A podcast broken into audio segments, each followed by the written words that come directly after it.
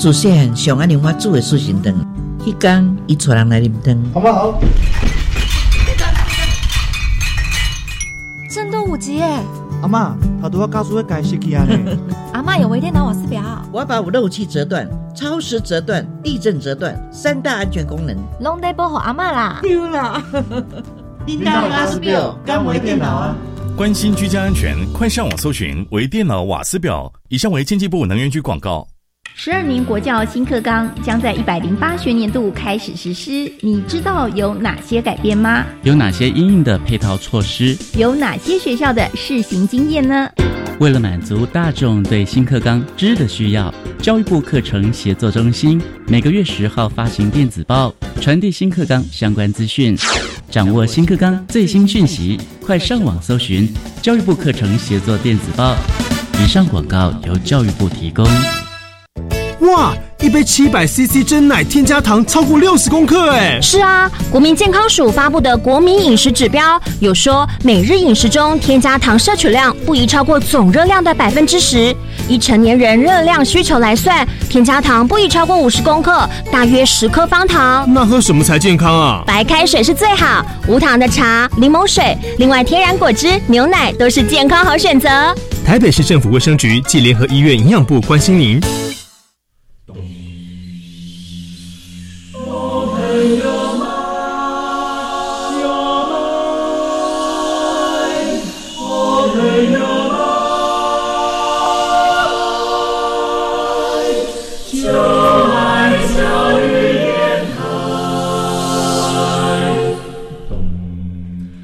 们是台北室内合唱团，您现在收听的是教育广播电台。为什么海水是咸的？好奇。原来彩虹不只有七种颜色。观察。我对于气候变迁的议题很感兴趣，想要多多了解。探索。我想发明一种可以让我自动上课的机器人。创意。小发现，小发现，小发现，小发现，小发现，小发现，大科学。小猪姐姐制作主持。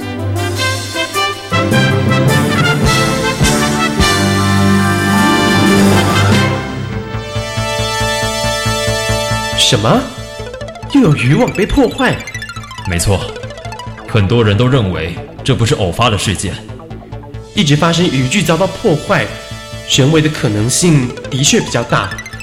不过，是谁破坏了这些渔具？他的目的又是什么呢？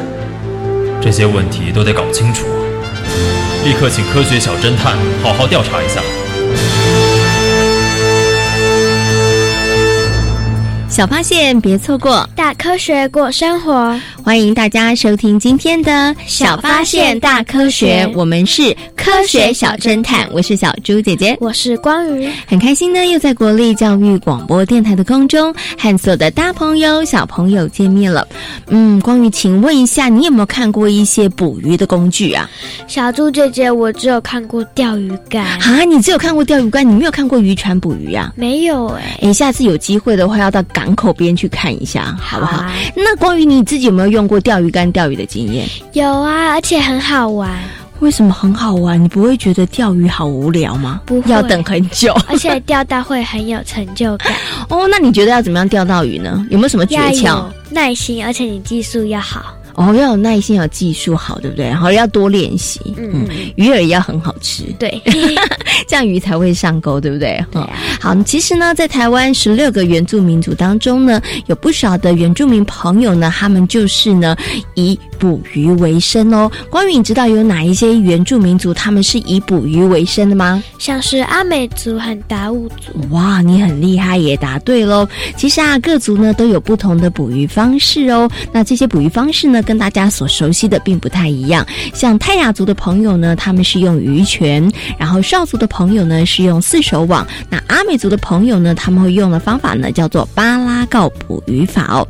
那刚刚啊，在节目的一开头呢，我们听到了了一个案发现场，有一个案件发生了。那今天呢，案子呢好像跟捕鱼有一点点关系耶。请问一下，光宇，听完了这个案发现场之后，你有什么样的疑问？你觉得有什么样的疑点呢？他们说是人为的，但我觉得有可能是鱼群咬破的。诶，这个可能性好像也有，对不对？那万一真的是人为的呢？那如果是人为的话，他们的目的有可能是要报复某件事情哦，所以可能要惩罚某人，所以他们才故意把这个捕鱼的工具弄坏。嗯，哎，我觉得你的推断好像还蛮有道理的耶。不过，到底事情的真相如何呢？接下来呢，我们就来听听看科学侦查团他们调查的结果哦。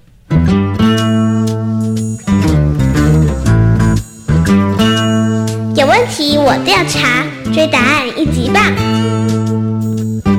科学侦察团。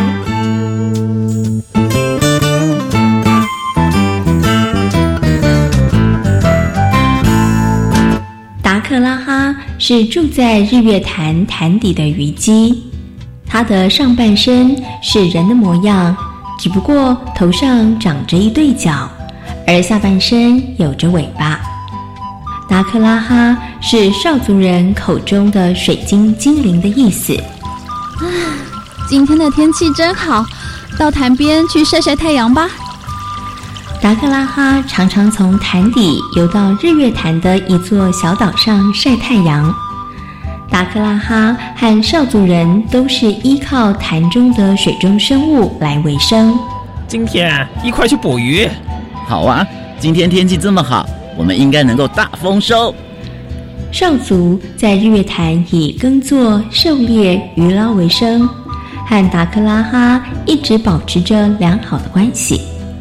但是不知道为什么，最近少族人常常捞不到鱼，渔获量比起以前锐减了很多。大家对于这样的现象感到非常的忧心，纷纷跑去向老头目诉苦。咦，怎么会这样呢？我的渔网怎么又破了？奇怪，好好的虾笼怎么会塞口呢？我打干里的鳗鱼怎么会跑掉了？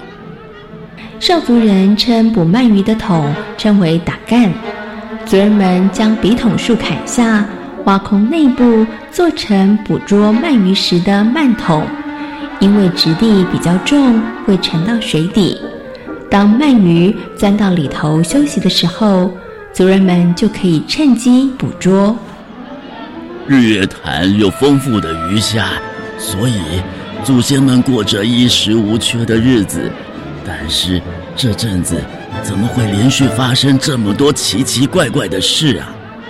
头目啊，你一定要想想办法。没错，再这么下去，我们根本就没有办法生活了。头目和长老根本不知道该怎么样解决这件事。族人中有一位勇士，叫做努马，他身材魁梧，鱼叉射得又准又快，擅长游泳，能够潜入水中好长的一段时间。让我去吧，我去水底调查一下，看看到底是谁在搞鬼。这，看来现在只有这个方法了。哎，努马，希望你能够把事情查清楚。努马自告奋勇潜到水底，他希望能够找出事情的真相。勇敢的努马纵身一跳，三两下他就游到了日月潭最深的地方。他慢慢的游过每一座湾夹，检视所有的渔网和渔具。他发现，在潭中堆砌着各式各样的渔具。有些是很久以前废弃的，也有最近的工具。哎，那不是我们捕鳗鱼的捕桶吗？还有虾笼，怎么也在这里啊？努马靠近一看，才发现那些被堆砌的渔具有不少都已经被破坏了。哎呀，到底是谁破坏那些渔具？哎呀，真是太可恶了！如果不把它找出来，那以后……我们要怎么捕鱼为生啊？到底是谁害得大家捕不到鱼？努马希望能够找出蛛丝马迹。当他看到达克拉哈在在堆放废弃渔具的地方鬼鬼祟祟的时候，那不是精怪达克拉哈吗？该不会这些事都是他做的？他为什么要破坏我们捕鳗鱼的捕桶呢？达克拉哈，是不是你破坏了我们的鳗鱼桶？努马朝达克拉哈的方向大喊着，不过达克拉哈并没有理会他。等到努马游得再近一点的时候，他居然看到了达克拉哈正在破坏渔具。原来，原来真的是你呀！看到达克拉哈的行为，努马气坏了。他和达克拉哈在潭中展开了打斗。虽然努马身强力壮，擅长打斗，不过拥有长把的虞姬也并不是好对付的对手。尤其当达克拉哈以他的长把作为武器的时候，两个人的缠斗更加的激烈。打了三天三夜，仍然分不出胜负。不过，双方已经疲累的再也坚持不下去了。达克拉哈，你为什么要破坏我们的渔具？难道族人们做了什么对不起你的事吗？你知不知道你这么做，害得我们都快没有粮食可以吃了？这不能怪我，谁叫你们的族人在日月潭中不买渔具？我们这么做也是为了要捕鱼为生啊，这也是不得已的。不，你们太自私了，不仅捕大鱼，连小鱼小虾也不放过。你们有没有想过，如果日月潭的鱼虾都被你们一网打尽，那日后这里将不会再有鱼虾，未来我们大家要如何生活下去？这，唉，达克拉哈，你觉得我们该怎么做呢？首先，在日月潭上架竹筏、植水草、编制草坡，给小鱼虾一个避难成长的家。如此一来，小鱼小虾才能成长，潭中生物生生不息，你们也才能有捕不完的鱼虾。回到陆地后，母马把虞姬的话转达给了族人们。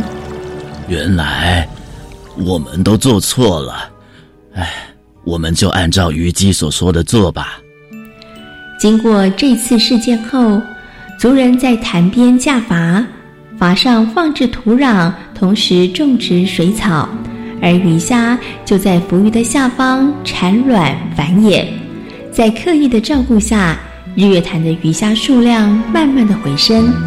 从那之后，再也没有发生渔具被破坏的事，而达克拉哈和少族人又恢复到以往和谐快乐的生活。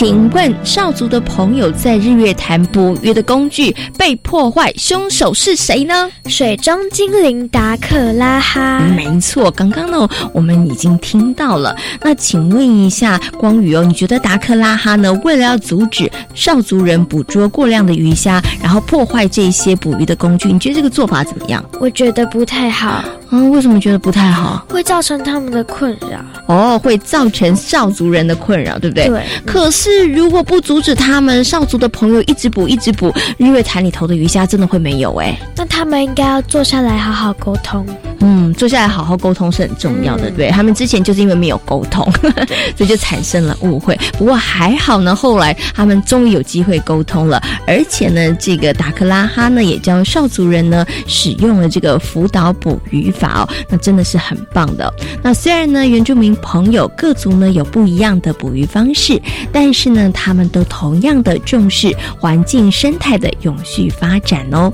那少族呢有两种非常有名的捕鱼方法，分别呢就是四手网还有舞蹈捕鱼法。小猪姐姐，这两种方法跟一般的捕鱼法有什么不同？执行起来会不会比较困难呢？诶，我觉得关于这个问题很好诶。到底这两种捕鱼的方法跟一般来讲有什么不一样呢？那到底应该要怎么样执行呢？接下来呢，就进入今天的科学库档案的单元，邀请科学高手来告诉所有的大朋友还有小朋友哦。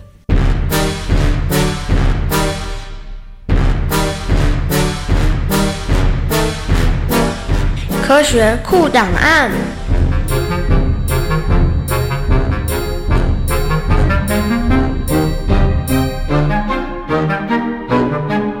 科学高手出列，小虎哥哥，新北市环境教育辅导团教师，专长环境教育、动植物生态学。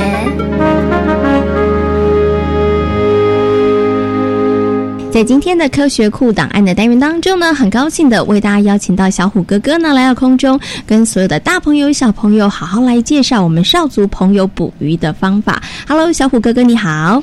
好，各位大朋友、小朋友大家好。哎，请问一下小虎哥哥，你之前有没有听过四手网捕鱼法？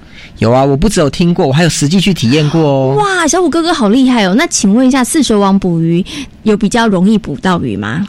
因为其实说它应该就是一种陷阱、嗯、哦，你不用人一直像钓鱼一样在那边守着，所以呢，当然还是会比较省时间。哦，所以是比较省时的一个方式。但是在把渔网捞起来的时候，还是要费点力气的吧？这个四手网呢，其实它蛮大的哦，嗯、哦，它大概呃是一个类似四方形的网子，那这个每一边呢，大概差不多都有一一到两个人这么这么这么长，嗯，那它放在水里头，那我们知道水会有阻力，像小朋友在游泳池中，你是不是没办法跑得很快，因为水有阻力？所以当拉起来的时候呢，其实会非常非常重哦。它其实是利用杠杆原理，好，利用它的呃利弊跟它的利举，然后我们可以用比较轻松的方式把这些鱼还有网子捞起来。诶那想请问一下小虎哥哥，因为你自己也有尝试过，对不对？对。像你刚刚讲这个四手网啊，它其实面积还蛮大的，所以可以一个人收网吗？还是要其实好几个人一起来合作比较有可能？呃我以前在做的时候是好几个人一起收，不过力气比较大的，应该还是一个人可以收得起来。哦，OK，好，所以呢，刚刚小虎哥哥有提到了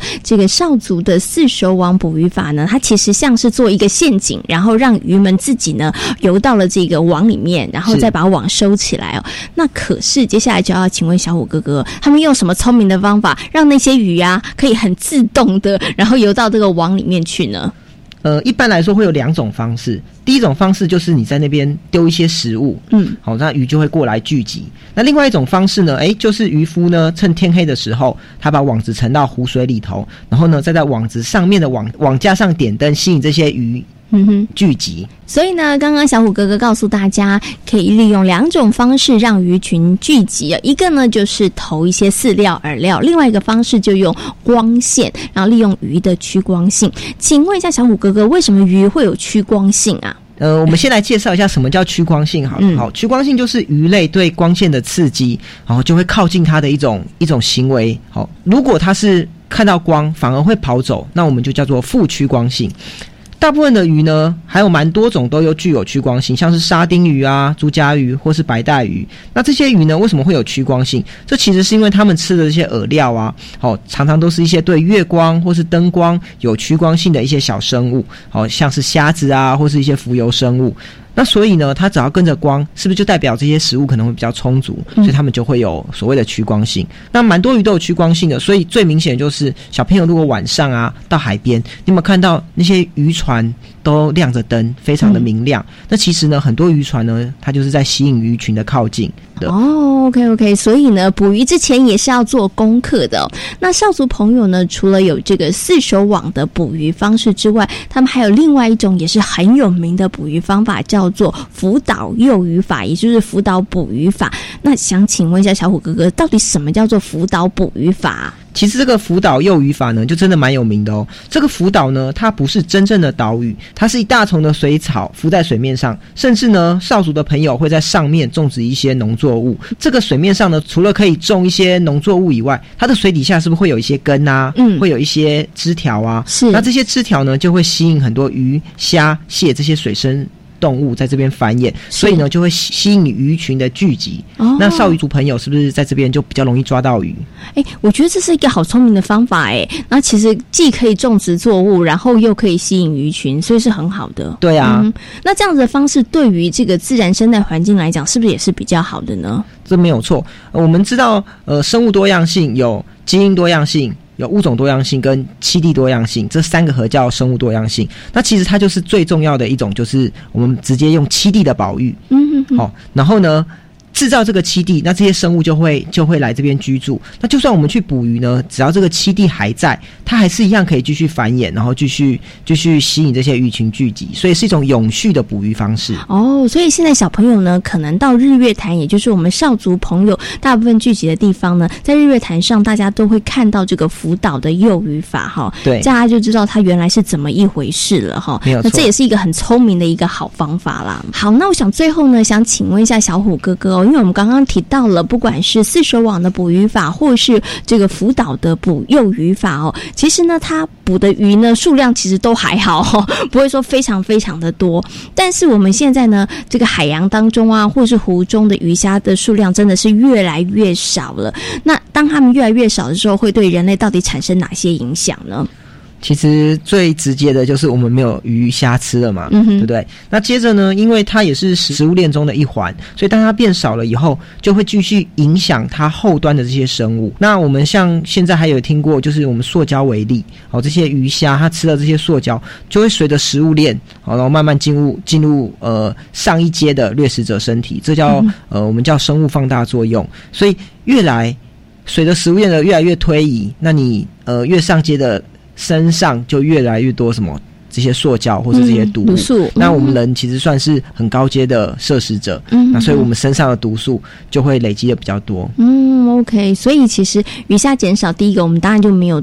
这个鱼虾可以吃了，然后再来这个海洋湖中的污染越多的时候，其实人类就是受害者了。对嗯哼，那我们应该怎么做呢？就是我们要从生活中做环保啦。嗯哼好，我们常讲的啊，就是环保三啊，我们去减少垃圾的产生，然后好好做回收，去拒绝使用一些这种过度包装、然后不环保的用品，这都是落实环保在生活中的一些方式。嗯哼，从生活中可以开始来做起，然后好好爱护我们湖中或是海洋里头的生物。如果真的是要捕鱼、要吃鱼的话，记得要用比较环保的方式来捕鱼是比较好的。如果呢你大肆的捕了大量的鱼，其实就会加速呢海洋当中鱼类或是其他生物的消失了。对好，那今天呢也非常谢谢小虎哥哥呢在空中跟所有的大朋友小朋友做的精彩的分享，谢谢小虎哥哥。谢谢大家。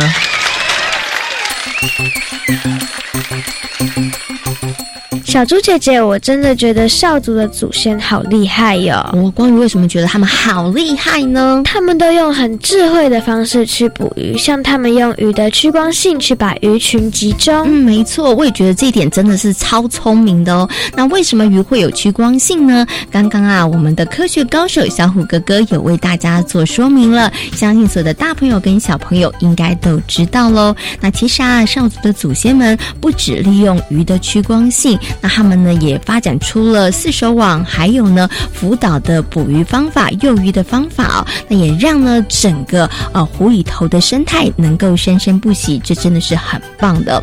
我们除了要用智慧好的捕鱼方法之外呢，其实啊维持湖中的自然生态也是非常重要的哦。那请问一下光宇，你觉得有什么样的方法可以维持我们水中很好的自然环境生态呢？不乱丢垃圾，不排放废水。哎，我觉得这两个主意其实都不错哦。那除了可以这么做之外，我们还可以做哪些事情呢？接下来呢，我们就一起来听听看今天的科学生活 Follow Me，来告诉大家我们怎么样可以从生活当中来做起，爱护我们的湖水，爱护我们的海洋生态哦。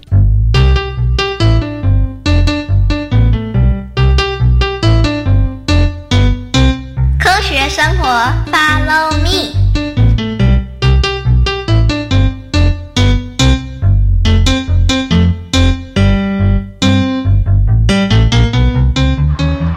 王超明，你今天怎么这么认真 K 书？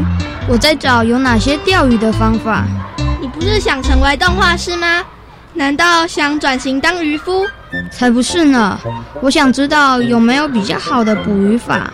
捕鱼就捕鱼，还有分什么好的和坏的吗？当然有，毒鱼、电鱼就是很不好的方式。毒鱼就算捕到鱼，人们吃进肚子里也不太好吧？没错。王昌明，你为什么想研究捕鱼的方法？前几天我和妈妈到市场里买鱼。鱼贩叔叔说：“因为人们太会捕鱼了，所以鱼货的数量越来越少。”等等，这句话是不是逻辑有问题呀？很会捕，那鱼的数量应该越捕越多啊！鱼贩叔叔说的意思是，人类捕鱼的技术越来越进步，海里头的鱼都快被捕完了。张政委说的完全正确。可是有这么严重吗？当然，现在捕鱼的方式很多，像流刺网、定制网等等。以前的渔夫捕鱼是一条一条捕，可是现在是几斤几顿捕，鱼怎么可能不被捕完？对耶，所以我想找找有没有比较好的捕鱼方法，可以让人们既捕到鱼，又维护生态呢？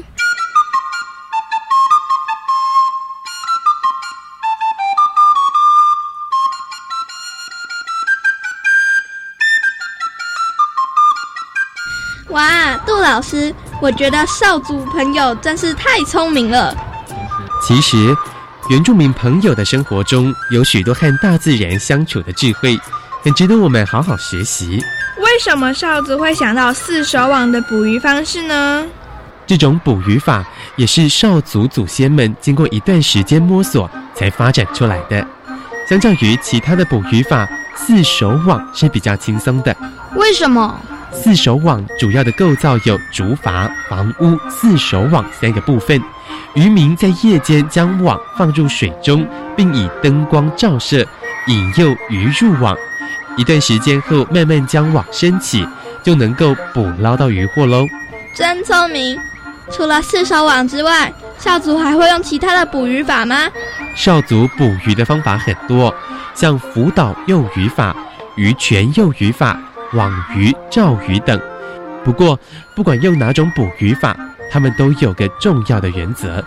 什么原则？绝对不捕过量的鱼，因为他们知道适度的捕鱼，让小鱼、小虾好好的生长，湖中的生态才能生生不息。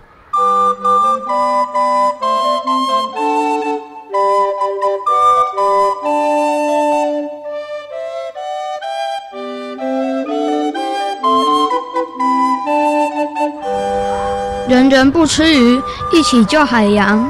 王超明，我觉得这句口号有点问题耶。对呀，叫大家都不吃鱼，这件事不太可能吧？可是如果我们什么都不做的话，过鱼的问题怎么可能解决？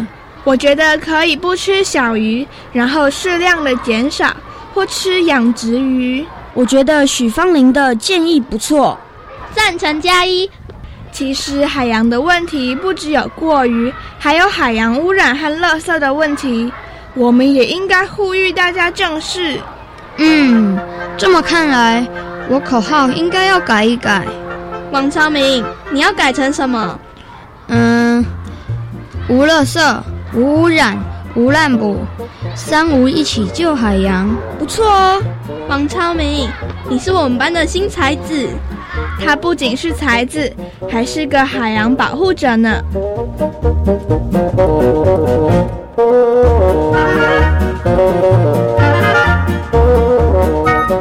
在今天小发现大科学的节目当中，跟所有的大朋友、小朋友讨论到的主题就是少族的捕鱼方法。请问关于少族的朋友有哪一些捕鱼的方法呢？像是四手网、浮岛捕鱼法。哇，你好厉害哦，有记得哦。那请问一下少族的朋友，利用这些捕鱼的方式，他们捕鱼有什么样的特点呢？不能抓太小的，也不能抓太多，维持自然环境生生不息。哎，没错。其实呢，少族的朋友。那利用的辅导捕鱼法呢，是一种非常环保的捕鱼方式哦。那面对呢海洋的资源越来越缺乏，那我们要用呢比较环保的捕鱼方法之外呢，大家呢也不要随便乱丢垃圾，也不要制造污染，那海里头的生物才能够生生不息哦。小发现，别错过大科学过生活。我是小猪姐姐，我是关于欢迎所有的大朋友跟小朋友可以上小猪姐姐游乐园的粉丝页，跟我们一起来认识好玩的科学哦。感谢大朋友、小朋友今天的收听，我们下回同一时间空中再会，拜拜。春天有绿的心情。